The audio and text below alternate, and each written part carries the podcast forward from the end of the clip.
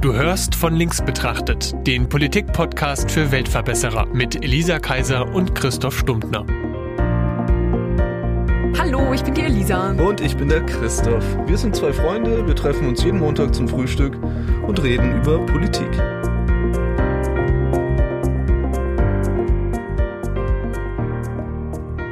Ah, nur nochmal, weil ich ein schlechter Mensch bin und das manchmal teilen möchte. Ich bin ja super schadenfroh, Ja. was gerade mit der CDU passiert. Echt? Super schadenfroh. Okay. Wirklich, ich kann es nicht. Äh, das hat mir meinen Urlaub versüßt. Guter Einstieg, ja. Erzähl mal. Na, ich finde es so geil, dass sie die ganze Zeit immer gehatet haben und gesagt haben, ja, die SPD, die Idioten, die kümmern sich nur um sich selber, die sollen sich mal um Inhalte kümmern und die SPD ja aber dann mitgemacht hat und auch gesagt hat, wir sollen uns nicht um uns selber kümmern und ich mich immer gedacht habe, äh, mir immer gedacht habe, aber was machst du denn sonst? Also natürlich kümmert man sich auch irgendwie um sich selber und wenn dann halt irgendwie eine Vorsitzende zurücktritt, die sowieso alle irgendwie doof finden, also Nahles hatte ja auch einfach einen schweren Stand, natürlich muss dann irgendwie ein neuer, eine neue Spitze irgendwie her. Und die CDU hat sich einfach immer schön in ihren, in ihren Sessel zurückgelehnt und gesagt, oh, Personaldebatten, das ist, da sind wir einfach zu gut für, das machen wir nicht. Und jetzt stecken sie mittendrin, ich finde das super. Also ich fand's toll. Ich weiß, ich bin total fies, aber das ist okay. Frank-Walter Steinmeier, Ja, ja. SPD-Politiker, ja, man, man weiß es jetzt ja quasi gar nicht mehr, wo Nee, er ne? Bundespräsident ist, ja. stimmt. Total schade. Sollte ja auch gar keine Rolle spielen. Sollte ja auch keine Rolle Ja. spielen, hatte ich jetzt auch in, äh, der durfte jetzt ein paar Mal reden. Erstmal Dresden, 13.2. zum Der durfte, Gedenken. das ist so nett, dass wir ihm das erlaubt haben. Und am 14.2. auf der Münchner Sicherheitskonferenz eigentlich die entscheidendere Rede. hm. Schon, schon, schon einer von den SPD-Politikern, die ich durchaus zum Vorbild habe. Ja, ich finde ihn schon sehr, sehr deutlich mit seiner Sprechhaltung. Ich finde ihn aber auch sehr, also einfach klug. Er rantet halt nicht aller populistisch, sondern er, Mhm. Man merkt einfach, dass er sich Gedanken über die Dinge macht, die er sagt. Ich finde das ähm, immer so neben dann solchen Staatschefs wie, wie Donald Trump so Erfrischend. abgefahren. Ja, Ja. Wie, wie groß da dann doch die Unterschiede sein können. Auf jeden Fall. Ich verstehe aber natürlich auch, dass das natürlich nicht so sexy ist und Ja, macht nicht so viele Schlagzeilen, ne? inspiriert auch nicht so krass. Ja, also diese Identifikation mit, mit diesen extremeren Figuren, die Echt? Also ist ja mich auch inspiriert es Ja, ja. viel, viel stärker. Ja, ja, ich glaube auch, aber Menschen sind, glaube ich, auch eher mitgerissen von starken Positionen. Wie viel sie mit der Realität und mit der Wahrheit übereinstimmen, das ist dann halt manchmal egal. Auch starke Positionen, finde ich, Ja, gerade eben die hat er und äh, eben aber auch die so Art und Weise, wie sowas nicht. ausgedrückt wird. Weißt du, das ist, Menschen sind da schon, Ja, ich verstehe Ähm, schon. Also es ist halt nicht mit so viel Aggression, es ist Ja. Es, ja genau. der arbeitet nicht mit Feindbildern, der arbeitet halt in diesen Grauzonen. Grauzonen sind für unser Gehirn einfach so schwierig, weißt du? Das ist so dieses, wo ist denn dieses Ja, und er ist schwarze dann auch Weiß, dabei mit dem so selbstreflektiv. Also er Ja. sagt halt, wenn er irgendwie sagt, äh, dass, dass der deutsche Weg der richtige ist, Ja. sagt er dann aber halt auch, und gleichzeitig ist es halt auch nicht und wir müssen halt auch immer aufpassen und wir Ja, sind genau. Und diese Differenzierung finde ich auch schön und ich finde Ja. sie auch sexy. Ja, Also ist- tatsächlich ja, inspiriert mich das Also, auch. Muss ich schon auch sagen. Du. Aber Extreme sind so schön einfach. Und ich kann das total nachvollziehen, wenn ich halt merke, also da gibt's auch mega viele Studien dazu, wenn du halt Menschen mit verschiedenen Dingen in ihrem Leben konfrontierst, also zum Beispiel mit Knappheit oder mit, mit der Tatsache, dass sie irgendwann mal sterben werden oder so, dass sie dann zu diesen extremeren Sichtweisen und auch extremeren Handlungen und sowas tendieren, weil das offenbar wie die Primärantwort ist. Das ist das, was wir irgendwie am besten können, so. Da ist halt, das ist ein Reizreaktionsmuster. Wenn das Licht leuchtet, kriegst du was zu essen. Und da kriegst du nicht irgendwie, das leuchtet dann irgendwie nur so halb oder hat das und das Muster und dann kommt irgendwie nur ein Pellet statt zwei oder keine Ahnung. Sondern es gibt halt einen Reiz und darauf gibt es eine Reaktion. Und das ist das Einfachste, was wir können. Und das, so funktioniert Extremismus. Und deswegen ist es so schön leicht. Aber wenn du dann noch drüber nachdenken musst, ob der Reiz wirklich so war oder ob deine Reaktion vielleicht angemessen ist oder ob es noch anders gegangen wäre, Himmel, Herrgott, da hast du schon, da hast du schon einen ganzen Müsli-Riegel verdaut, während du darüber nachgedacht hast. Hm. Das ist einfach zu anstrengend. Hm. Finde ich trotzdem, dass wir das alle machen sollten. Hm. Also Energieriegel für alle. Hm. Ja, aber gleichzeitig ist das natürlich genau das, äh, dieses Info Informationsflut-Thema, ne? Mhm. Einfach, Auch. einfach too much. Und dann sind einfache Antworten halt irgendwie noch verdaubar, während dann irgendwie jedes Mal zu der Erkenntnis ja auch selber kommen zu müssen, dass man dass man selbst genauso fehlerhaft ist wie jeder andere, ist, Das ist auch bitter. ist bitter. Ne? Ja. Und man denkt ja von sich selbst auch gern, dass man es eben nicht ist. Ne? Ja, das ist auch so ein normaler, wir haben halt so Selbstschutzmechanismen und da, da geht's eben auch darum, seinen, seinen Selbstwert zu schützen. Und wenn du dann einsehen musst, dass du nicht immer alles richtig machst und nicht immer über alles richtig denkst, das ist, ist schon hart, das geht Leute, denen fällt es leichter, aber ich meine, wer gibt es schon gerne zu, fehlbar zu sein? So richtig zugeben, meine ich. Ich, äh, inzwischen gebe ich das sehr gerne zu, weil ich halte es auch für eine, äh, aber ironischerweise halte Ja. ich es für eine charakterliche Stärke, Fehler einzugestehen. Ähm, Ja, wa- Was natürlich dann auch wieder nur irgendwie, deswegen mache ich es ja quasi auch wieder nur, um mich selbst zu profilieren. So Ja, ist halt irgendwie, geil. du kommst da ja auch nicht raus. Nee, genau. Psychologie ist so schön. Ja, ja, ja, ähm. Nee, auf jeden Fall, aber ich glaube. Egal wie selbstlos man ist, es ist immer egoistisch. Richtig. ähm, Finde ich aber trotzdem total wichtig, weil das auch was mit einer, also wir nennen das ja gerne Fehlerkultur irgendwie. Und das muss, finde ich, in jeder Firma so sein, aber das muss auch generell immer so sein. Also du, du darfst halt als Mensch auch einen Fehler machen. Es wäre halt total bescheuert von jemandem zu verlangen, das nicht zu machen, weil es ja eh alle machen und nur weil du sagst, mach das mal nicht, heißt das ja nicht, dass es nicht passiert. Und wofür halt, wozu das halt führt, wenn du sagst, mach mal keine Fehler, ist halt, dass irgendwie Fehler vertuscht werden oder runtergespielt werden oder du schiebst jemanden anders in die Schuhe oder so. Hm.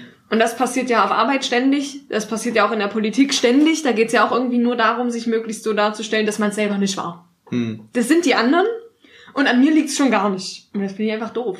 Weil Ja, ja. auch, also damit weißt du ja auch Verantwortung immer von, von dir. Ja. Und andersrum funktioniert's ja, ne? Da machen sie es wieder andersrum. Wenn was gut gelaufen ist, kann sein, dass du da nur 10% Anteil hattest, aber dann warst du's. Also da, das ist dann halt mein Verdienst. Das war dann halt meine Skills und das ja, wobei ich muss sagen, also das, äh, das, das, das hängt auch manchmal irgendwie an der Reaktion der Chefs, wie, wie, wie man damit umgehen kann.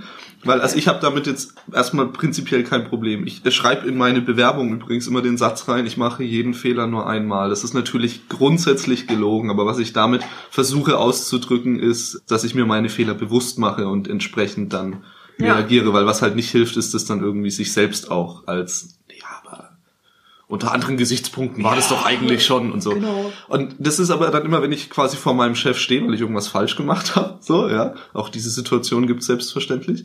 Ja, wenn ich positiv über AfD berichtet habe oder so, dann bekomme ich natürlich sofort einen.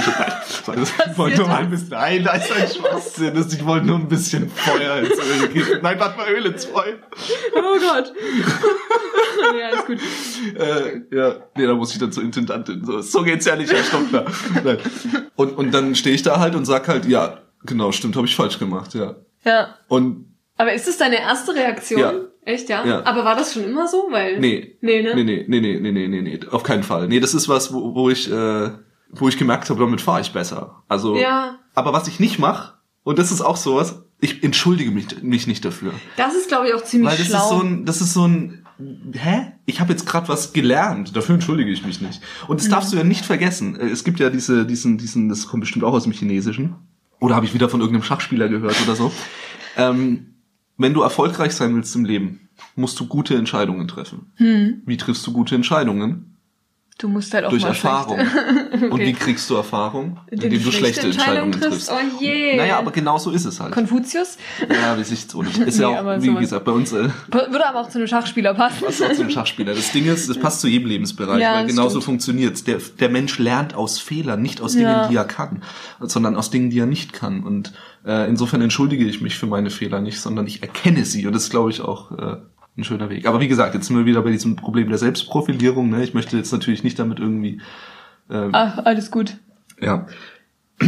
Und dafür, damit muss, müssen Chefs aber dann schon auch umgehen können. Also es ist natürlich auch doof, wenn dann aber so eine Erwartungshaltung Mhm. entsteht, dass ich das jetzt irgendwie wieder gut mache oder dass ich das jetzt, also Ja, aber ich hab's schon gesendet. ja, genau. Also, es ist so, es jetzt- okay, es ist vorbei, lass Genau. uns, lass uns Richtig. gucken, wie wir, wie wir in Zukunft sowas Genau. vermeiden Ja. und nicht, Ja.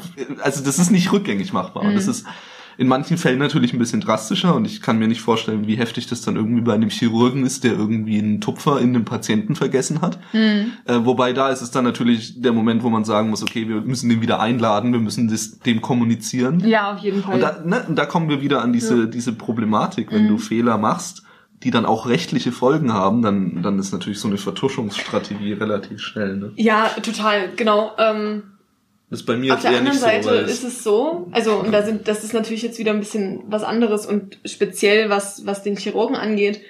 Man muss ja fairerweise sagen, dass der auch für dieses Risiko bezahlt wird, dass er halt Nein, er wird nicht für das Risiko bezahlt, er wird für diese Verantwortung bezahlt. Genau, ja, ja, aber wenn, wenn er sozusagen so einen Fehler macht, der absolut vermeidbar wäre und daraufhin seinen Job verliert, dann ist das kalkuliert. Ja. Dann ist das damit drin. Ja, ja, genau. Aber ich will nur sagen, also für Risiko bezahlt werden Leute, Ja. die in Hochbaugerüsten arbeiten. Ach die so, bekommen okay. Risikobezahlung, Ja. der bekommt eine Verantwortung. Weil für, Ja, ihn, genau. für sein Leben ist der Chirurgenjob überhaupt nicht gefährlich. Gut, also wenn du Risiko nur auf das eigene Leben beziehst, dann ja, klar, auf jeden Fall. Ich verstehe, was du sagen willst, aber Ja. ich finde es leichter, wenn man es so trennt, weil stimmt. man. Genau, und so ist es halt auch bei einem, wenn es um viel Geld geht, also Investmentleute und so, da ist es genauso. Die kriegen halt deswegen so viel Geld, weil sie halt so viel Verantwortung tragen. Und wenn, und dann stehen sie halt auch ständig für Sachen gerade, die sie möglicherweise nicht selber verzapft haben. Das ist der Witz von, von diesen Hierarchien, dass du halt oben stehst und du hast Mitarbeiter, denen du halt vertrauen musst. Und wenn du das nicht kannst, musst du sie austauschen. Ich weiß, das ist nicht ganz so leicht mit so vielen Kündigungsschutzsachen, die auch gut sind. Aber wenn dann halt jemand irgendwie verzappt, dann stehst trotzdem du dafür gerade, weil du halt der Chef bist. Und das ist aber ja in all deinen Sicherheiten und deinen Gehältern mit eingerechnet, dass du halt für sowas dann auch abgeschnitten wirst. Ja, man muss ihn nicht gleich immer abschneiden, aber es ist zumindest irgendwie, der hat die Rechtfertigungspflicht auf jeden Fall. Ja. Und, und nicht der, Genau. der unten in der Nahrungskette. Mhm. Das war jetzt aber so ein bisschen off-topic, weil worüber Ja. ich eigentlich mit dir reden will, mit Frank-Walter Steinmeiers Rede auf der Münchner Sicherheitskonferenz, in der er eben weltpolitisch mal so ein bisschen eingeordnet hat, wo wir eigentlich in Deutschland stehen und wo es eigentlich hingeht und was so die großen Ziele sein müssen, ist halt mir wieder sehr stark aufgefallen, dass das eben genau nicht dieses eindimensionale Denken ist, sondern dann doch ein sehr abwägendes und man muss halt auch die anderen verstehen. Das ist auch eine der wichtigsten ähm, Sachen, die er gesagt hat, dass wir eben, wir müssen uns reindenken in die Probleme anderer, sonst werden wir diplomatisch oder einfach politisch nichts erreichen. Absolut. Das ist ja auch die Stärke von Diplomaten, die sie halt ausspielen müssen. Ja, er ist ja kein Diplomat mehr. nee, aber nee, ja, nee, aber äh, ich meine, wir haben ja welche. Genau. Und die, Genau. die können ja auch nicht einfach immer nur deutsche Interessen durchsetzen überall, sondern die sind ja auch dafür da zuzuhören. und Eben zu genau, also er, er hat sich ja auch klar gegen diese Alleingänge Chinas, Russlands und Amerikas positioniert und so. Und für mich ist eben äh, da mal wieder deutlich geworden, warum ich eigentlich ähm, in einer Partei bin, die der politischen Mitte zuzuordnen ist. Mhm. Weil das ist für mich essentiell, genau darum geht's mir. Und ich hab, weißt du, gerade wenn ich mich irgendwie mit den Linken beschäftige, dann denke ich mir immer, Mensch, ich finde die gut. Also so von jetzt, ne, nicht von, von dem, wie sie Politik machen, aber ich träume von der gleichen Welt. Es ist die Utopien, die die haben, das sind auch meine Utopien. Ich will auch eine Welt, in der wir alle irgendwie in Frieden nebeneinander über Wiesen springen ja, und, und, halt nicht profitorientiert genau und, wirtschaften und, und nachhaltig versuchen und irgendwie uns gegenseitig zu respektieren und Solidarität und ähm, und dieses ganze diese ganzen schönen Sachen. So. Das ist wirklich schön. Aber ich teile den Weg dahin nicht. Weil ich halte den Weg der Linken dahin für brachial, für dann müssen wir, weil wir das wollen, müssen wir es auch so machen. Und, und was die SPD, finde ich eben aus meiner Perspektive, durch diese Orientierung an der Mitte eben macht, ist zu sagen, das ist das Ziel. Aber der Weg ist viel komplizierter. Der Weg ist, wir müssen uns alle an einen Tisch setzen. Ja, wir bauen nicht die Mauern gegen rechts auf oder gegen konservativ in dem Fall. Also natürlich gibt es eine Grenze des Rechten, wo wir eine, also wir bauen Mauern gegen undemokratisches Ja. Verhalten auf. Ich denke, das ist es sowohl auf links und als auch, als auch auf rechts. Man muss nur einfach wirklich, und da tut sich die CDU ja sehr schwer mit, man muss einfach mal, man man muss einfach mal erkennen, dass es auf der linken Seite unseres Parteienspektrums diese Demokratiefeindlichkeit in diesem Ausmaß nicht gibt, wie auf unserer rechten Seite des politischen Ja. Spektrums. Das ist klar. Und was, was Parteien nun mal auch tun sollten, ist irgendwie erstmal klar zu machen, das ist kein Gegeneinander. Das ist ein Miteinander. Wir sind alle, wir sind alle Freunde der Demokratie, wie wir Ja. sie irgendwie leben. Das ist das große verbindende Element. Und wenn sich da natürlich dann irgendwelche Parteien dagegen stellen, ja, Dann sind es auch unsere Gegner. so, dann dann sind ja, dann ja, auf jeden Fall. Also sind ja dann Feinde der Demokratie. Genau, Ne? genau. Damit stehen sie gegen das System, das wir alle gemeinsam, inklusive der Linken, versuchen zu verteidigen. Und das ist ja auch das System, was so eine, also wir können es ja auch beim Namen nennen, was so eine Partei wie die AfD überhaupt ermöglicht Ja, oder hat. die NPD, wobei Oder die, die natürlich NPD. an Bedeutung verliert. Ja, genau. Das ist ja auch immer das, darüber haben wir auch, glaube ich, schon mal geredet, dass du auch als Firma diese Verantwortung hast. Wenn du alle Vorteile der Demokratie genießt und sie dann nicht verteidigst, dann ist es nicht okay. Also da, da hast du eine Verantwortung damit. Und das hast du als Partei meiner Meinung nach auch. Wenn du durch, durch Parteiengesetze und durch Meinungsfreiheit und durch generell die freiheitlichen Grundwerte überhaupt ermöglicht bekommst, eine Vereinigung zu bilden und eine Partei zu bilden und Wahlkampf zu machen und irgendwie das alles auszuleben, damit Menschen von dir inspiriert sind und dir folgen. Und dann verrätst du aber genau dieses System, dann funktioniert es ja irgendwie nicht. Also die AfD wäre ja einfach unmöglich in einem System, also in einem autoritären System gewesen, weil da gibt's nur eine Partei. Ja. Ich meine, wenn es jetzt zufällig ein rechtsautoritärer Staat ist, super, dann wäre das die eine Partei, aber also in, in China oder so ist es nicht so leicht. Ja. Und diese, also wenn dieser Respekt verloren geht, dann finde ich irgendwie dann finde ich das total gerechtfertigt zu sagen, mache ich nie. Ja, es ist ja auch einfach, und das ist eben diese, das ist auch eine Schwäche, die ich auf der linken Seite genauso sehe wie auf der rechten Seite. Diese Unfähigkeit, sich auf den anderen einzustellen. Hm. Sich mit den Problemen des anderen zu beschäftigen. Ja, weil, und das hat, das hat für mich Steinmeier, übrigens SPD-Politiker, möchte ich hier nur noch mal kurz das Protokoll erwähnen. Ja. Auch, auch sehr schön formuliert, dass wir sind nun mal in Deutschland in einer in einer sehr interessanten Position in der Welt auch. Wir, wir sind umgeben von Freunden. Hm. Also jede Grenze um uns herum ist ein befreundeter Staat. Das hm. hat nicht jedes, jedes Land. Ne? Ja. Das geht in Europa los mit der Ukraine, hm. die, die ganz offensichtliche, ganz, ganz offensichtliche Probleme mit Russland haben. Und Russland dann natürlich auch, die fühlen sich natürlich auch als, ähm, ja. als Staat, der, der den Feind vor der Tür stehen hat. Irgendwie schon. Und wenn du dann natürlich irgendwie nach Asien guckst und oder in, Nahosten, in, in Nahen Osten oder so, da ist dann natürlich.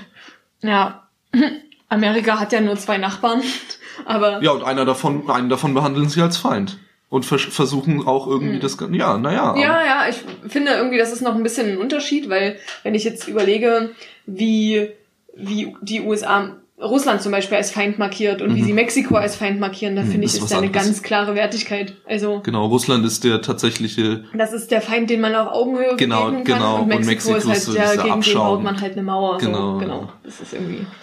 Ja. Aber klar, also die definieren den halt als als der Rest ist mehr. ja. Praktisch so viel Küste zu haben. Genau. Und Deutschland hatte halt auch, das hat er auch sehr schön rausgestellt, dieses Ziel der Wiedervereinigung die Realität geworden ist. Und ja. seitdem so viel, fehlt so ein bisschen der Kurs, so der, der große politische Kurs. Mir, mir hat es einfach in Erinnerung gerufen, warum ich so ein großer Fan der Parteien der Mitte bin. Weil man eben nicht sagt, so setzen wir es durch, ja, das ist das Ziel und das machen wir dann auch mit irgendwie Brechstange. Weil es halt besser ist für uns alle. Ja, das ist ja irgendwie das Argument, oder? Also das ist ja auch so ein bisschen das ja, sozialistische das Argument. Ja, und das glaube ich nicht, dass es, dass es besser ist für uns alle. Aber es ist leicht zu glauben. Genau. Also ich finde. Ja, weil du dich nicht mit den, weil du dich, weil du die Probleme der anderen, weil du die Ängste der anderen einfach ja, du ignorierst. Kannst doch, nee, du kannst sie doch mit der Argumentation einfach wegwischen. Das ist doch das Herrliche. Du kannst doch irgendwie ja. sagen, naja, wenn wir aber jetzt Sozialismus machen, ich nehme jetzt mal das Beispiel, ist ein bisschen leidlich, aber. Den nationalen Sozialismus? Nee, nee, den, den, den, den linken. Den, den linken Sozialismus, so, ne, also wenn wir Kapitalismus überwinden und, und diese ganze Profitstreben und Wachstumsstreben und so weiter, dann, dann hätten die die Probleme ja alle gar nicht mehr. Weißt du, natürlich höre ich die Probleme und natürlich finde ich die Ängste total gerechtfertigt, aber die sind doch gebunden an das System, in dem wir jetzt leben. Und wir machen ja aber ein neues System. Und dann braucht man diese Ängste nicht mehr zu haben. Und dann braucht man auch diese, dann hat man die Probleme einfach nicht mehr. Und diese, diese Zukunftsrichtung, das ist ja, ist ja quasi verschieden, ne? Die, die Rechtsnationalen, die wollen ja gerne eher nach hinten zurück, irgendwie ins schöne Kaiserreich oder noch weiter zurück, keine Ahnung, wo, wohin sie wollen. Naja, Rom war ja auch ein Kaiserreich. Und die, die Linken wollen ja eher irgendwie wirklich das alles irgendwie neu machen. Und da, da finde ich aber, ist es, ist es wieder schwierig, weil ist es wirklich gerechtfertigt, ist es moralisch in Ordnung für ein Ziel, was du nicht kennst, weil es so sehr in der Zukunft liegt und du hast es noch nie ausprobiert und jetzt ist nicht mit diesem Kuba und China und hast du nicht gesehen. Ist es dann gerechtfertigt, dafür Opfer zu nehmen? Also nicht unbedingt Menschenopfer, aber also halt Todesopfer, sondern einfach auch Opfer in politischer Freiheit und Demokratie und so weiter. Und da finde ich, ist, ist die Grenze erreicht, dieses, dieses linken Denkens von wegen, naja, äh, ich höre schon auf eure Probleme, aber ihr hättet die Probleme halt nicht, wenn wir nur diesen Systemwechsel hinkriegen würden. Jetzt müssen wir einfach mal die Arschbacken zusammenkneifen und dann geht's uns allen viel besser. So ein bisschen dieses Himmelsding. Musst halt jetzt dein scheiß Leben erstmal über dich ergehen lassen, aber wenn du dann tot bist, dann kommst du in den Himmel. Das ist irgendwie einfach komisch. Das ist wirklich komisch. Ja. Ähm, find den Und schwer find der, find der Vergleich hinkt ein bisschen, weil äh, die, die, die, die Linken, sag ich mal, ziehen ja die Erlösung schon noch in, in, in diese ja, ja, Realität. natürlich in diese Realität, Ähm. ja. Jetzt ist halt das eine ist sozusagen das Sterben und das andere ist halt die Revolution. Aber du musst dieses Opfer bringen. Sterben ist, ist äh, absolut eine Form von Revolution. Ja, aber verstehst du, was ich meine? Es geht halt darum. Nein, weil das eine eine ist Zukunft- unausweichlich und das andere nicht. Naja, ja, na klar, aber, aber, na, für die ist die Revolution auch unausweichlich. Also sie passiert halt nicht, ne? Nee, ja, vielleicht nicht in unserem Leben, und, aber- Und es hat ja einen Grund, warum sie nicht passiert. Und der Grund ist, dass das ja eben gar nicht alle Menschen so sehen. Weil die ja dann mit ganz anderen Ängsten und äh, mit Mhm. ganz anderen, ja, einfach Befürchtungen auch, also die, die, die malen ihre Realität halt anders. Die wollen Mhm. halt lieber einen, einen Nationalstaat, ja, auf dieser Erde, der, der, der sich stark macht für die Interessen der Menschen, die in ihrem Nationalstaat leben. So. Und das ist natürlich, ich bin auch der Meinung, das ist eine absolute Sackgasse. Aber Ja. es ist wichtig zu wissen, was die wirklich wollen. Weißt du, was, was steht denn dahinter? Hinter einem Sozi äh, hinter einem, ja, hinter einem Nationalstaat steht ja auch Identität. Die wollen halt eine, ein Zuhause haben. Die Ja. wollen halt wissen, wo sie hingehören und wer sie sind Ja, und das ist und das, Sicherheit und das verstehe ich auch, weil das, Genau, das das Leben, das, das, das, das, das größte Herausforderung des Lebens für uns alle persönlich, irgendwie zu verstehen, was das hier alles eigentlich ist und wie wir da, das? wie wir da reingehören und Ja. ähm, wie wir auch damit umgehen können. Und Genau. ich glaube, das ist ein bisschen der Entscheidende, an dem ja auch viele Menschen oder einige Menschen verzweifeln. Das äußert sich dann halt in Depressionen oder, oder sonstigen Mhm. ähm, Haltlosigkeiten. Ähm, Sucht. Ja. Sucht zum Beispiel, genau, ja. Das verstehe ich. Und dieses Regelwerk, das uns nun mal diesen Halt gibt, ja, weil, ich meine, es ist, es ist künstlich kreiert, dass wir morgens aufstehen und auf Arbeit gehen und dann wieder nach Hause und da irgendwie uns was zu essen kochen und heute gibt's, keine Ahnung, Spinat mit Spie- Kartoffeln und so, Spiegelei. Genau, und dann gehen wir vorher noch einkaufen und so. Und das ist alles so, das hat keinen größeren Zusammenhang. So, das hat, das ist nicht das, das ist nicht ausschlaggebend. So, das ist, das ist Überleben. Aber wofür dieses Überleben ist, ist unklar. Und das muss jeder mit sich selbst ausmachen. Aber dafür brauchen wir diese festen Regeln. Und was die Rechten eben befürchten und was passiert, wenn die Linken an die Macht kommen, ist, dass dieses gesamte Regelwerk, und das sagen sie ja auch, das ist genau ja die, das, was sie machen wollen, einfach über den Haufen zu werfen. Einfach zu sagen, nein, wir strukturieren Gesellschaft jetzt nach ganz anderen Regeln. Aber da gibt's doch neue Regeln. Die sind viel besser. Ja, ja, aber das Problem ist, mit, dass Regeln eben erst dann wirklich funktionieren, wenn sie anerkannt werden. Ja. Und das Ding ist, wenn du als linke Politik, ja, 100 Prozent haben jetzt die Linken gewählt und die sagen so, und morgen beenden wir den Kapitalismus, ja, und, und noch einige andere Dinge äh, strukturieren wir um, dann ist es für ganz viele Menschen eben so ein, ja, aber das ist, das sind gar, das sind gar nicht die Utopien, die ich habe. Das ist gar nicht die, das Regelwerk, auf das ich mich berufen möchte. Und da befürchte ich dann auch, dass das im gleichen Chaos endet wie, wie auf der rechten Seite, wenn man, wenn man versucht, ähm, sich eben wieder zurück auf ganz alte gesellschaftliche Systeme und alte Regelungen, ne? weg aus dieser Globalisierung und so, Angst vor der Verantwortung, die daraus entsteht. Also das, Das sieht man ja auch sehr deutlich, dass genau das ja auch häufig passiert ist. Deswegen dieses Argument, wir haben ja den Sozialismus noch nie probiert, das ist ja nicht zulässig. Das, also hatten wir Ja, weil schon, du ja vorhin ne? gesagt hast, dass das ja nicht unbedingt Menschenopfer sein müssen. Die Erfahrung zeigt uns, dass es aber genau das ja, ja, ist. Genau, Also, dass es dann am Ende das halt ist. weil diese Regeln, die wir haben, die bauen nun mal auch alles um uns herum auf, was uns am Leben hält. Also das darf man nicht vergessen. Der Mhm. Kapitalismus, über den kann man ganz viel schimpfen, aber dieses Wirtschaftssystem sorgt dafür, dass du was zu essen auf dem Tisch hast, dass du ein Dach über dem Kopf hast, dass du äh, über die Straße die gehst oder, oder irgendwo hinkommst. So, ja, naja, klar, die meisten, ja. Und natürlich ist räuberischer Kapitalismus jetzt für dich nicht so relevant in deinem Alltag, aber der größte Teil dieses Wirtschaftssystems eben ist für dich total relevant. Ja, und ich glaube, also ich da bin ich vielleicht auch ein bisschen denkfaul, das weiß ich nicht so ganz genau, aber ich habe größten Respekt vor den Systemen, die wir uns als Menschheit geschaffen haben. Also ich finde es ganz schwierig zu sagen, naja, wir haben jetzt halt irgendwie hunderte von Jahren Kapitalismus gemacht. Und äh, das ist ja sozusagen auch das sozialistische Argument, dass wir das ja wirklich schon seit Jahrtausenden eigentlich machen und diese Klassenkämpfe, dass es die schon irgendwie immer gibt. Und jetzt machen wir einfach was ganz, ganz, ganz Neues. Aber ich, ich finde, wir haben uns dieses System gegeben und wir sind da hineingewachsen und wir haben ganz, ganz viele Sachen damit schon bewältigt. Und das ist ja auch irgendwie so, dass immer weniger Leute auch an Hunger sterben und so. Verteilungsgerechtigkeit ist immer noch das größte Problem, weil genug Geld und genug Essen haben wir und trotzdem verhungern Leute und sind fischarm. Aber ich glaube nicht, dass, dass die einzige Möglichkeit zu sagen, also wäre zu sagen, dann machen wir halt Schluss mit dem System und wir machen was ganz Neues, sondern wir passen halt Regeln an. Das ist halt der Witz. Das ist ja das, was wir immer machen, wenn wir uns anpassen, dass wir halt gucken, welche Stellschraube ist denn relevant und dann gucken wir, in welche Richtung wir sie drehen und wie weit. Und ich glaube, dass, dass wir schon da, wir haben total viele Einschränkungen des, des räuberischen oder neoliberalen, ja. superfreien Marktes, sage ich mal. Ja, total. Wir müssen auch unsere äh, soziale Marktwirtschaft, die mhm. wir uns in unser Grundgesetz geschrieben haben, einfach mal ein bisschen verwenden. Ja, ein bisschen besser verwenden. Und ich finde, wenn wir das hinkriegen, dann, dann brauchen wir kein neues System. Meiner Meinung nach. Und es, also halt mich für naiv, aber ich glaube, dass wir das schaffen können.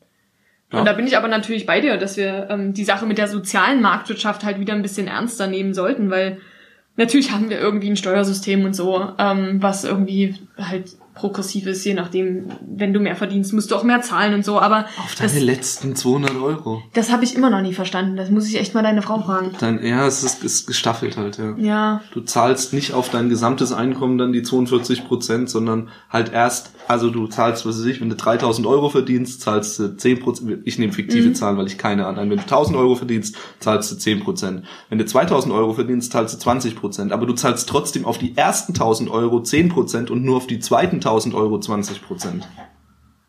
Das ist ja völlig bescheuert. Dann ist ja, dann stimmt ja das gar nicht, wenn man sagt, Spitzensteuersatz ist bei 43 Prozent. Genau, der effektive Steuersatz von denen ist nicht bei. Und jetzt wird auch noch die Pendlerpauschale verdoppelt. Oder erhöht. Verdoppelt ist wahrscheinlich gelogen. Aber gut, okay, wir wollen jetzt ja, ja. gar nicht über Steuern durch Steuern nee, nee, reden. Nee. Hupsi. Und also genau, also genau, ich, ich will auch den, den, den Blick gar nicht verlieren auf die Tatsache, dass wir links sind. So, das ist äh, überhaupt äh, nicht. Das ist das ist völlig klar. Ähm, wir brauchen Veränderungen in diesem System. Ja. Aber wir brauchen nicht einen Umsturz des Systems, weil der nicht effektiv ist. Weil selbst wenn wir und nochmal, ich teile ja die Utopie. Ja, ja. Ich, ich, ja ich fände ja auch geil, wenn es geht. Super. Ich wäre sofort dabei. Aber es geht halt nicht. Es geht halt nicht. Und zwar, und, und zwar geht es deswegen nicht, weil wir dann 40, 50 Prozent der Menschen in diesem Land übergehen. Mhm. Und wir wissen, was passiert, wenn man so viele... Aber die wissen einfach nicht, was gut ist für die. Aber dieses Denken ist eben genau, ja, genau. das, gegen das, das ich mich halt wehre. So Denken. ein Schwachsinn. Natürlich ja. wissen die, was gut für sie persönlich ist. Ja. Auch wenn ich das nicht teile. Auch wenn, ja. ja. Auch wenn dir das nicht passt. Ja. Und deswegen müssen wir in diesem System konstruktive linke Politik machen, die sich mit den Problemen auch der, der politischen Widersacher beschäftigt. Und eben, ja. ja. Und das ist natürlich irgendwie ein bisschen der verlorene Posten auch der SPD, ne? so dieses, dieser Anspruch der Volkspartei, der dann irgendwie nicht geht, vor allem wenn man dann halt doch irgendwie eher. Ach, sollen ähm, wir einfach aufgeben. Also erstens Volkspartei zu rechtfertigen an den Zahlen, das kriegen wir schon nicht mehr hin. Und selbst dann. In einer, ja, ich meine, wir brauchen uns auch nicht wundern, dass äh, wenn wir, wenn wir Diversität über Jahre beflügeln, was gut ist, dass dann halt auch keine so homogene Masse mehr existiert, ja, die, die genau. sich an genau eben eine Partei hängt. Und das ist auch, wie gesagt, völlig in Ordnung. Das Problem habe ich gar nicht. Für mich ist es wichtig, dass man eben diese, diese Politik immer noch mit dem Blick auf die, dass man Politik eben nicht zu einem Wir gegen die macht. Und ich glaube, dass, dass die SPD-Politik das schafft, dass sie, dass sie keine so brutalen Grenzen zieht. Wahrscheinlich ist aber auch eben, wie ich gerade schon gesagt habe, das der Hauptpunkt. Ne? Dadurch fehlt natürlich auch die Kontur. Dadurch ja, genau. fehlt irgendwie die Klarheit, für wen man jetzt eigentlich Politik macht.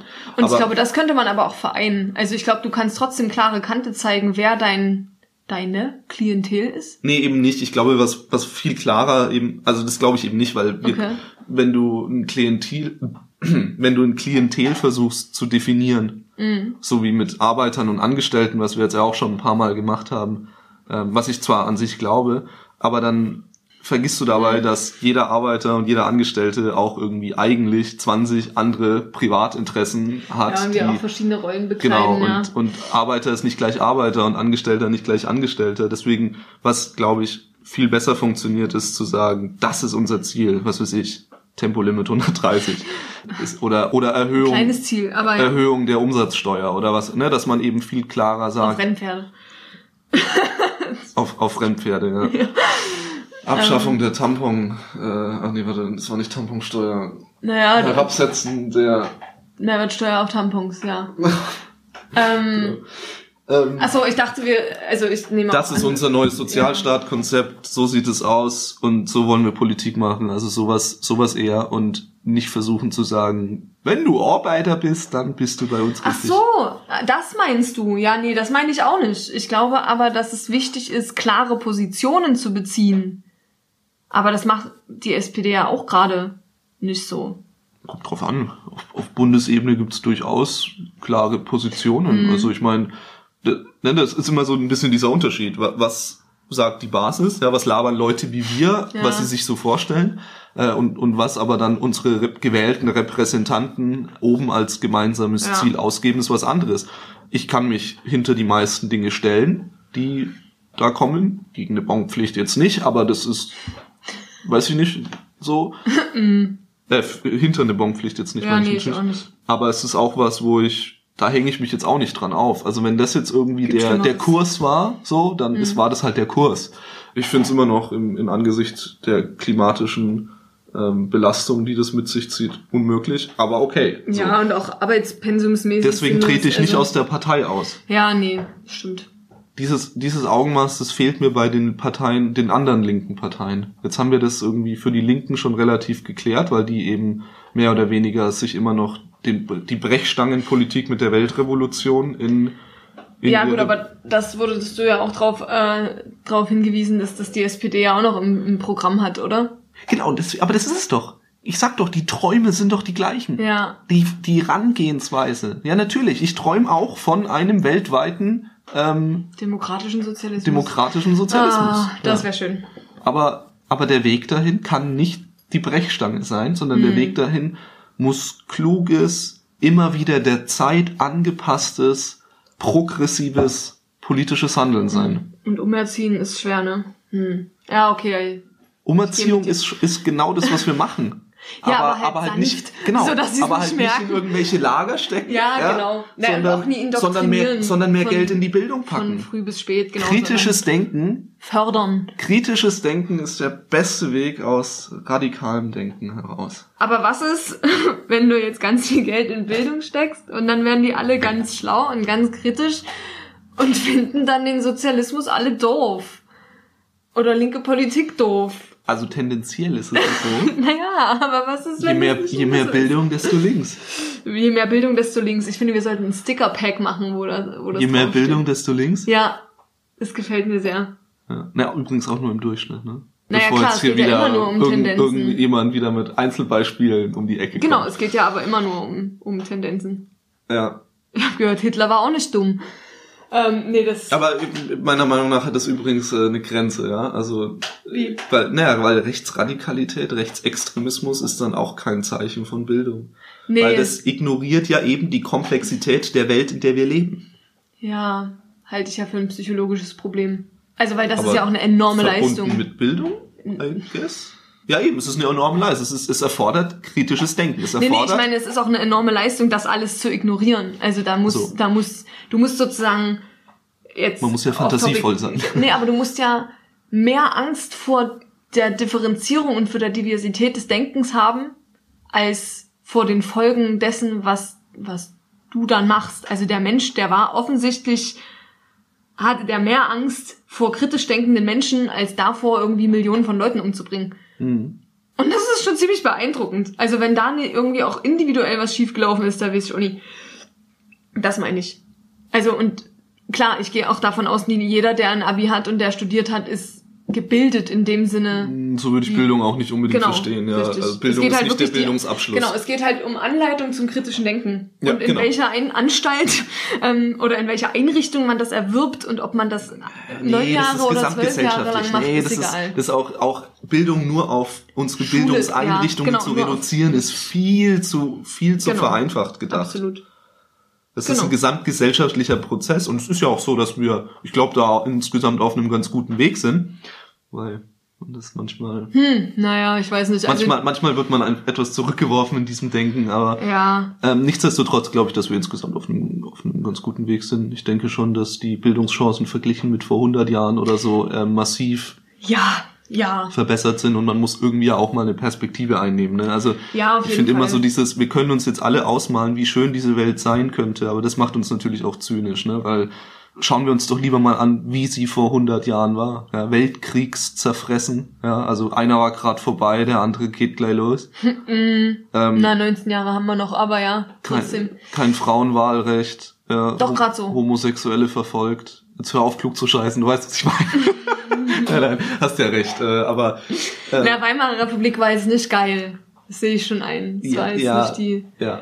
Auf jeden Fall. Nee, es stimmt schon. Wir sind schon, schon weit gekommen. Ich, ich finde natürlich trotzdem ist es wichtig, und da will ich nochmal in deine Kerbe schlagen, dass du meinst, du willst Bildung nicht auf die, auf die Bildungseinrichtungen äh, konzentrieren, weil ich habe tatsächlich nicht so wahnsinnig das Gefühl, dass ich in der Uni wesentlich schlauer geworden bin, als ich vorher war, sondern eher, also in der Uni direkt, also die Zeit, die ich wirklich in der Uni verbracht habe, sondern eher, was habe ich denn sonst so erlebt in der Zeit und mit den Leuten, die ich da kennengelernt habe und so. Und vielleicht war auch mal ein Buch dazwischen, was, das will ich gar nie leugnen. Oder ein YouTube-Video. Oder ein YouTube-Video, äh, in dem, ja, oder, oder gar eine PowerPoint-Folie meines Professors.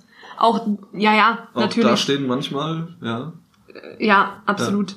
Klar, es ist halt auch, ist ja auch ein lebenslanger Prozess, darf man ja auch nie Eben, vergessen. eben, eben, also du machst genau. es ja nie, acht, neun Jahre ist Schulpflicht, ne? Ähm, Ich glaube auch, dass kritisches Denken was ist, was man äh, auch im Alter noch lernen kann. Ich Ja. denke nur, dass es einfacher ist, wenn man es schon Genau. in, als Richtig, Kind und du macht. musst es halt aber auch immer machen. Also das ist auch so ein bisschen das Problem, was ich dann sehe, wenn es darum geht, naja, und dann lernst du halt diesen einen Beruf und dann machst du den für den Rest deines Lebens. Und das kann man machen, wenn man genügend Zeit und auch irgendwie Nerv hat, sich nebenbei noch mit anderen Sachen zu beschäftigen.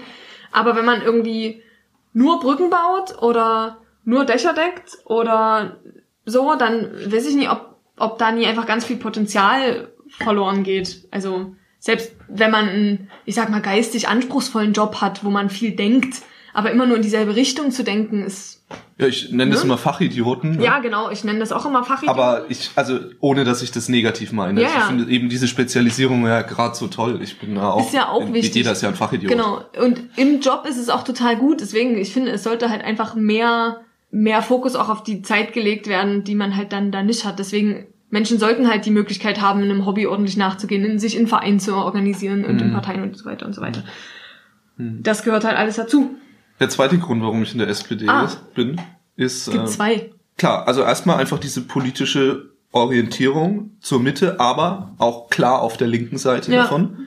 Das, das habe ich ja jetzt, glaube ich, irgendwie erklärt und du hast irgendwie, ja, klang zumindest so, als würde dir das sehr ähnlich gehen. Ja, Wir haben ja auch, äh, muss man ja auch dazu sagen, diese Entscheidung gemeinsam ja, getroffen. ist richtig. Oh Gott, das ist ja schon ewig her. Nee, noch nicht ganz so lang.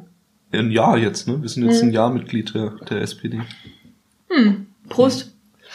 Der zweite Grund äh, ist, dass ich es gefährlich finde, wenn wir in einer Zeit mit so vielen politischen Herausforderungen uns in unsere Privatsphäre zurückziehen.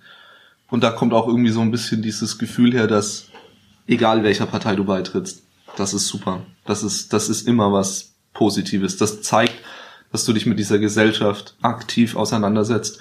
Ja, einfach das nicht den anderen überlässt in so einer, auch für mich, keiner greifbaren Hoffnung mehr, dass das dann schon wird. So, ich, ich finde, wir sind alle gefordert. Ja, wir haben jetzt irgendwie, glaube ich, in den letzten Jahren gelernt, dass unsere Demokratie halt nicht so selbstverständlich ist, Nee, dass, dass sich an das, dass, dass sich an Menschenrechte halten nicht so selbstverständlich ist, dass wir, ja, genau diese, diese Arroganz ist schon ein bisschen entstanden, die, die uns die Geschichte ja, Ja, ja, eigentlich klar. anders lehren sollte. Das ne? war ja aber auch der Traum der Demokratie, dass wenn wir, wenn wir es dann erstmal bis dahin geschafft haben, dann ist es halt der Garten Eden. Ja, ja, Und dann aber- sind wir dann da halt. ja, aber wir, wir sind da halt noch nicht. Mhm. Und wir werden da ja auch übrigens nie ankommen. ja, ist ja. Ideal, ja. Spoiler alert. Aber Ja. was da, da möchte ich auch noch mal Frank-Walter Steinmeier oder in diesem Fall ähm, eigentlich unser Grundgesetz zitieren. Ähm, Airquotes. ja, er, er, er hat eben noch mal in Erinnerung gerufen, warum wir den Scheiß hier eigentlich in Deutschland machen, weil Wiedervereinigung ist es nicht mehr. Unser Ziel ist es, umgeben von Freunden in einem vereinten Europa dem Frieden in der Welt zu dienen. Ich finde, es sind sehr starke Worte, weil das ist, da, da fehlt noch was. Also den, das vereinte Europa ist erstens gerade nicht mehr so und dann Auch nicht sehr selbstverständlich. umgeben von. Freunden sind wir noch und das ist Ja. unser großes Glück und das sollten wir auch weiterhin so bewahren und dem Frieden in der Welt dienen. Ja, ich hoffe, das tun wir. Ist aber auch noch was zu tun. Aber da gibt's genau, da gibt's noch genug zu tun. Da will ich, da will ich mitmachen, da will ich ein Teil davon sein. Ich möchte auch dem Frieden in der Welt dienen. ja, Und das, dieses Grundgesetz gilt für alle Parteien und nicht nur für die SPD.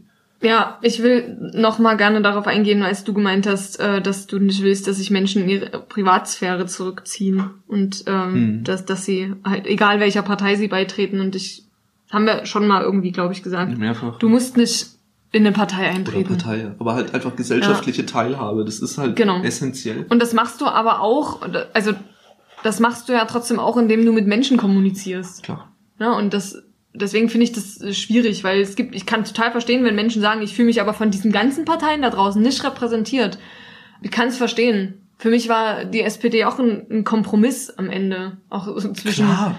Oh, was ist denn das für eine Partei? Also was ist denn das für eine Partei mit was für einem Image? Und am Ende habe ich mich ja auch irgendwie nur für die Ideale, ich konnte mich nur zu den Idealen bekennen. Viel mehr war da irgendwie nicht, wo ich sagen konnte, ja, voll geil. Ich finde den diese Person irgendwie äh, wert, dass ich dass ich mich der anschließe. So, das hatte ich überhaupt nicht. Ich habe mich wirklich nur dem Parteibuch angeschlossen eigentlich. Und das merke ich, dass mir das auf Dauer nicht reichen wird. Und ich meine, es gibt jetzt Menschen, die da groß werden in der Partei, wo ich sage, der ja, also dem dem, dem kann ich folgen quasi, so also zumindest in, in den in den großen Zügen. Aber wenn es das nicht geben würde, dann ist ein Parteibuch auch nicht genug, glaube ich. Weil nur so ein Ideal ist, das ist halt wie Trockenbrot irgendwie. Also, aber also schon mehr als, also es ist schon nicht mehr nur im Mhm. Privaten existieren. Es ist schon, es ist eine Stellungnahme. Ich finde schon, Genau. auch unaktive Mitglieder sind extrem wertvoll, weil sie geben der ganzen Sache Gewicht. Ja, das stimmt. Wir leben nun mal in einer Demokratie. Jeder Einzelne zählt. Ja, Und ich finde es schon wichtig, dass man dieses Gewicht, das man eben hat, auch platziert. das stimmt. Ja, das finde ich auch ist eine schöne, ist ein schönes Bild. Und zwar, Ne? und, und ne, man, weil, weil dieses Wahlrecht, ne, das ist, Mhm. das ist eins und das ist das Wichtigste, finde ich auch immer noch. Mhm. Aber das ist eben nicht das einzige Gewicht, das man hat. Und man kann Mhm. noch mehr Gewichte, ähm, man, man kann noch mehr Stimmt. Gewi ja, Gewichte setzen. Auch, auch Spenden ist sowas, wo man äh, sein Gewicht mitsetzen kann, wenn, wenn man irgendwie über den finanziellen Rahmen verfügt, irgendwie an Brot für die Welt oder so, äh, Geld zu spenden. Auch damit dient man dem Frieden in der Welt. Oder ne, das kann Ja, auch, nachdem, kann auch, halt kann auch das steht, Seniorenheim um die Ecke sein. Auch Ja, damit total. dient, also es ist unabhängig davon, Ja. wo man Geld hin spendet. Nicht ganz unabhängig davon, wo man Geld hin spendet, aber Ich habe was übrig, soll ich das hier an die AfD spenden oder was?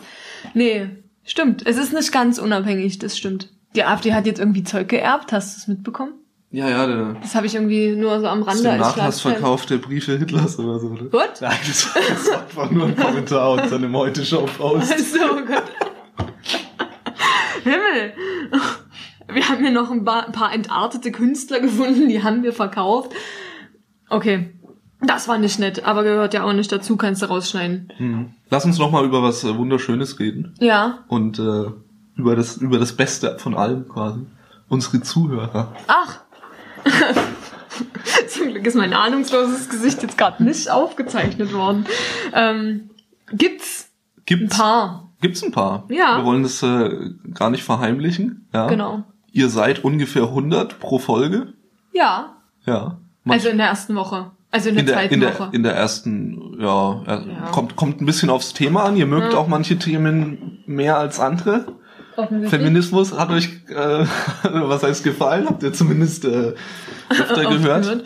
Ja. Äh, Augmented Intelligence fandet ihr nicht so spannend? Nee, Habt ihr nicht so oft gehört? schade eigentlich. Und das, obwohl der Hologramm-Bundestag die coolste Idee ist. Ja. Hm. Naja. Aber ist okay. Wir wollen uns, ja, Ich, äh, genau, wir wollen, wir wollen ein bisschen mit euch eigentlich vor allem eher reden. Wir haben am Anfang, ich weiß nicht, ob ihr das mitbekommen habt, ähm, hatten wir so eine Absage hinten noch an unserem Podcast Eine immer dran. Da hieß, es, euch voll die da hieß es dann immer so hier, ne, und ihr könnt uns supporten und auf Social Media folgen und so und dieses ganze Klassische, was halt jeder macht. Und wir haben das auch gemacht, weil es halt irgendwie jeder macht. Und wir irgendwie dachten, das gehört sich so. Und dann irgendwann aber erkannt, dass das, dass wir nicht so richtig verstehen, warum wir das eigentlich machen. Dann haben wir es auch wieder gelassen.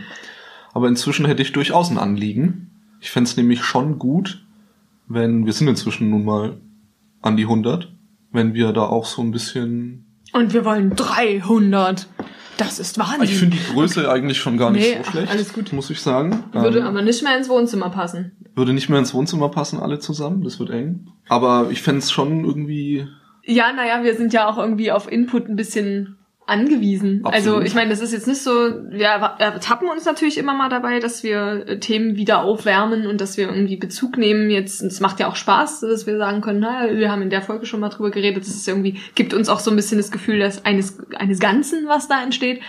Aber Da fehlt noch was. Genau, und wir haben halt auch zugegebenermaßen nicht immer eine Ahnung davon, worauf ihr Bock habt. Also mögt ihr jetzt irgendwie mehr SPD-Themen oder mehr Lifestyle-Themen oder mehr Problemwolf-Themen? Wir machen keine Schminktutorials. Keine Schminktutorials. Nicht mal mit veganer Schminke.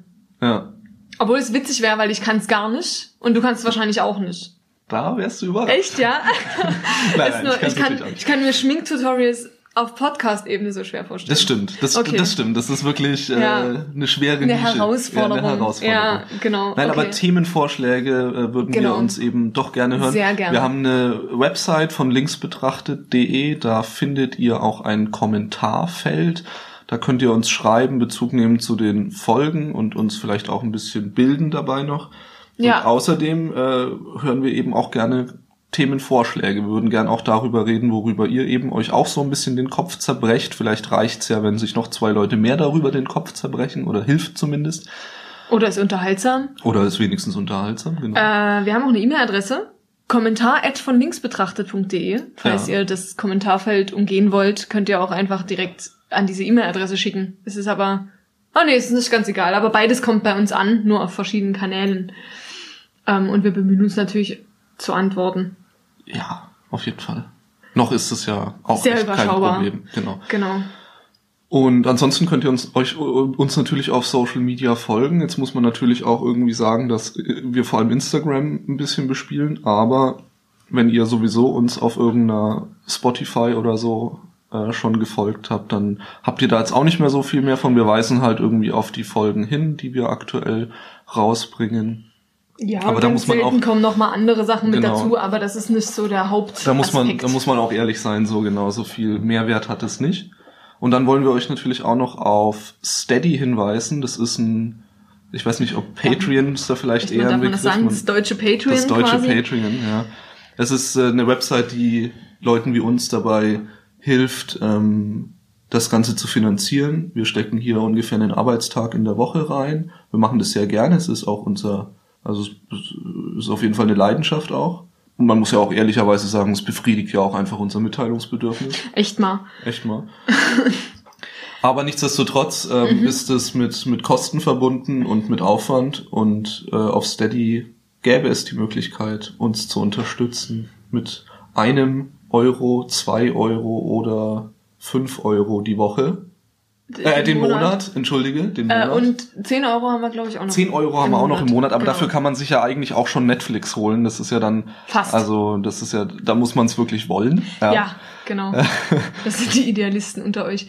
Ja, auf jeden Fall. Also da gibt's irgendwie auch kleine Pakete. Ähm, Und wenn ihr im, im Raum sowieso irgendwie seid oder in der Nähe und ihr habt selber ein spannendes Thema im Gepäck und seid irgendwie Experten oder habt irgendwie eine starke Meinung zu was, dann fragt doch auch gerne an. Ähm, wir haben immer ganz gerne Gäste auch in der Sendung und ich denke, das kann man auch. und es gibt Frühstück. Und es, Genau, und es gibt Frühstück. genau. Und den Kaffee, den Ellie macht, der ist gar nicht so schlecht. Das ist so nett von dir. Bitteschön, ne? Chibo. Ah ja. Product Placement. Ja, der herzhafte, ist in der grünen Verpackung.